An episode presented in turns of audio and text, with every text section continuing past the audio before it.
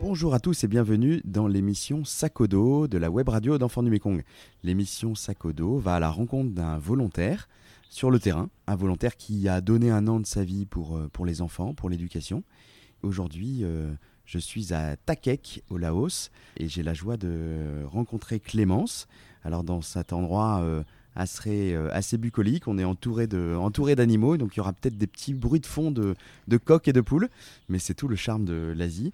Euh, Clémence euh, a fait le choix donc de donner un an de sa vie pour ses enfants. Elle a 22 ans, elle vient de Lille et elle a fait un master de ressources humaines. Merci Clémence d'être avec nous aujourd'hui. Merci Guillaume. Euh, donc ma mission euh, sur le terrain à Takek, Savanaket, elle a commencé vraiment euh, à partir d'octobre puisque j'avais d'abord un- une petite semaine de tuilage avec Eulalie où j'étais vraiment dans l'observation et la rencontre et après j'ai eu à Vientiane quelques cours de, langue. Alors ta mission donc c'est d'être responsable de programme de parrainage. Qu'est-ce que ça veut dire? C'est quoi un programme de parrainage? Et est-ce que tu as une journée type? Un programme, c'est un, certain nombre d'enfants qui sont euh, des filleuls et qui sont soutenus euh, par Enfants du Mékong via un parrain en France.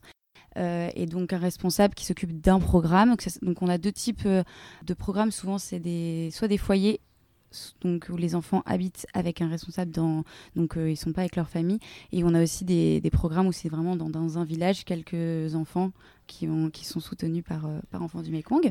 Un foyer, donc ça veut dire que les enfants sont orphelins ou comment ils sont arrivés là? Il y a quelques cas d'orphelins, mais c'est pas forcément pas la, majorité.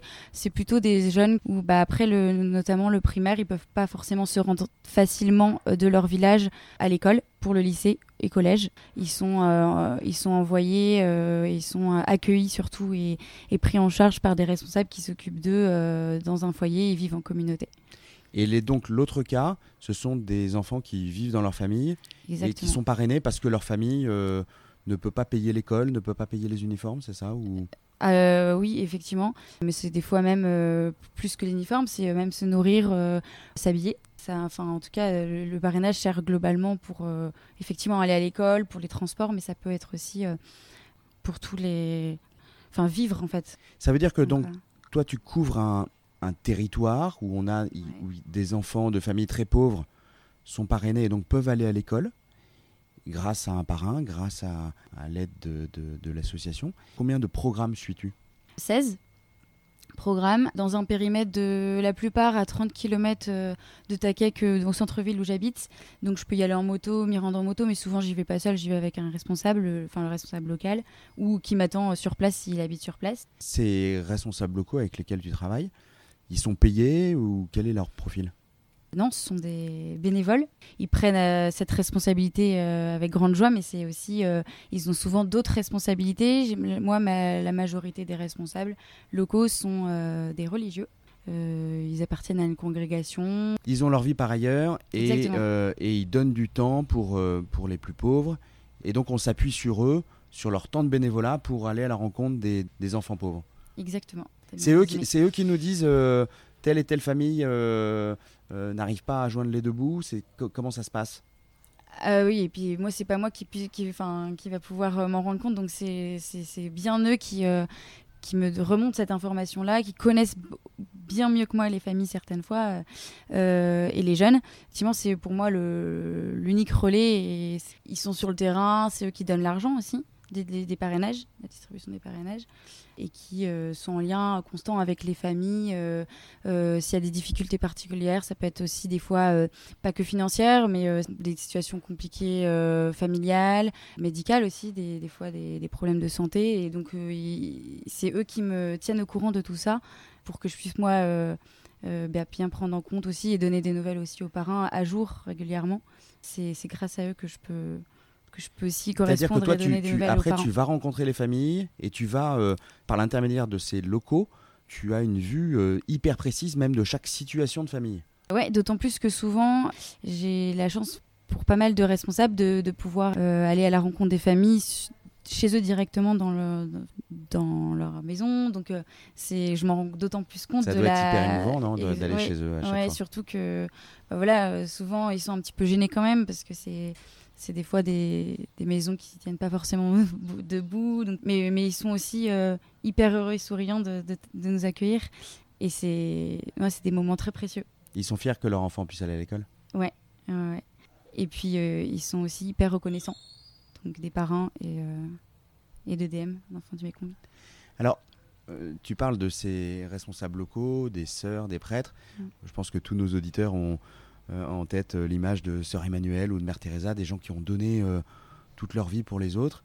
En fait, toi, tu, tu travailles avec 16 mes petites mères Teresa, c'est un peu ça, non? Oui, après, il n'y a pas que des sœurs, mais c'est vrai qu'il y, a- il y a pas mal quand même de sœurs qui sont des responsables. On peut dire ça comme ça. Est-ce qu'il y en a un qui euh, t'a particulièrement touché? Il y a une sœur, oui, qui m'a particulièrement touchée. Elle connaît très bien Enfant du Mékong, qui est une euh, grand-mère, même une, je dirais une maman pour des, petits garçons notamment, qui sont accueillis dans ce foyer-là. C'est un foyer qui est assez euh, touchant parce que c'est des, des jeunes, euh, des, garçons et des petites filles très jeunes qui ont, même certains, plus de parents, donc des orphelins, et qui ont vécu des choses très tragiques pour leur jeune âge.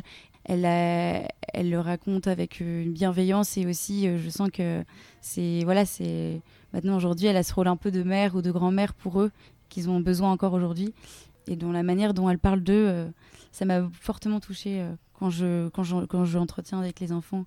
Je, le, je le sens. Alors, parmi toutes ces rencontres que tu as décrites de, de responsables locaux, de filleuls, des gens assez extraordinaires, est-ce que euh, tu peux nous dire en quoi elles t'ont fait grandir, toi?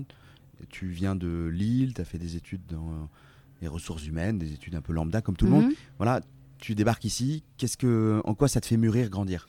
Dans les discussions que je peux avoir avec euh, avec les jeunes qui ont des qui ont vécu des fois des choses euh, bah voilà euh, très difficiles dans, dans des contextes familiaux très compliqués euh, le manque d'un être cher parce que voilà le papa est décédé jeune euh, et et voilà quand moi j'apprends à les connaître je pose des fois des questions mais je sais très bien que derrière euh, ben ça peut être je m'attends au pire en fait et elles ont une manière très ou ils en fait mais les, les filles ont une manière très très spontanée et très très simple de voilà de bah, vivre vraiment le, le- le moment présent quoi elles s'inquiètent pas de l'avenir Donc, ce qui te euh, touche et ce qui te fait euh, grandir, c'est cette, euh, cette résilience des jeunes. Tu te dis, c'est incroyable qu'elles qu'elles réussissent, qu'ils ou elles réussissent à, à rebondir malgré ces épreuves.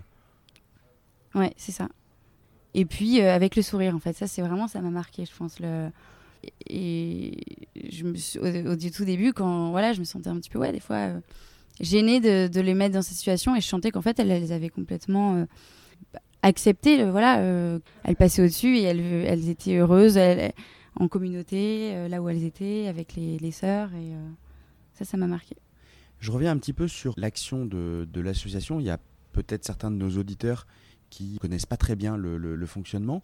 Quand tu parraines un enfant, à quoi sert l'argent? Comment c'est utilisé? Pour permettre à un enfant d'aller à l'école concrètement, un parrain en France euh, donne euh, une somme euh, mensuelle, enfin tous les mois, et l'argent est reçu par le responsable, qui lui va distribuer sur le terrain.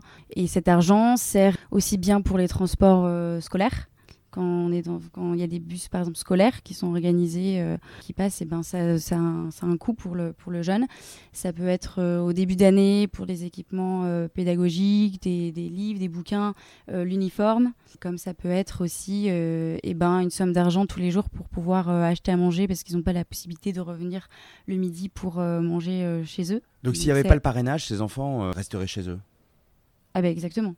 Oui, oui. Ils seraient obligés d'aller aider les parents au champ ou de s'occuper des frères et sœurs. Des fois, euh, dans les familles, bah, les deux parents travaillent, donc euh, il faut une sorte de babysitter en fait à temps plein ou euh, faire le ménage, voilà.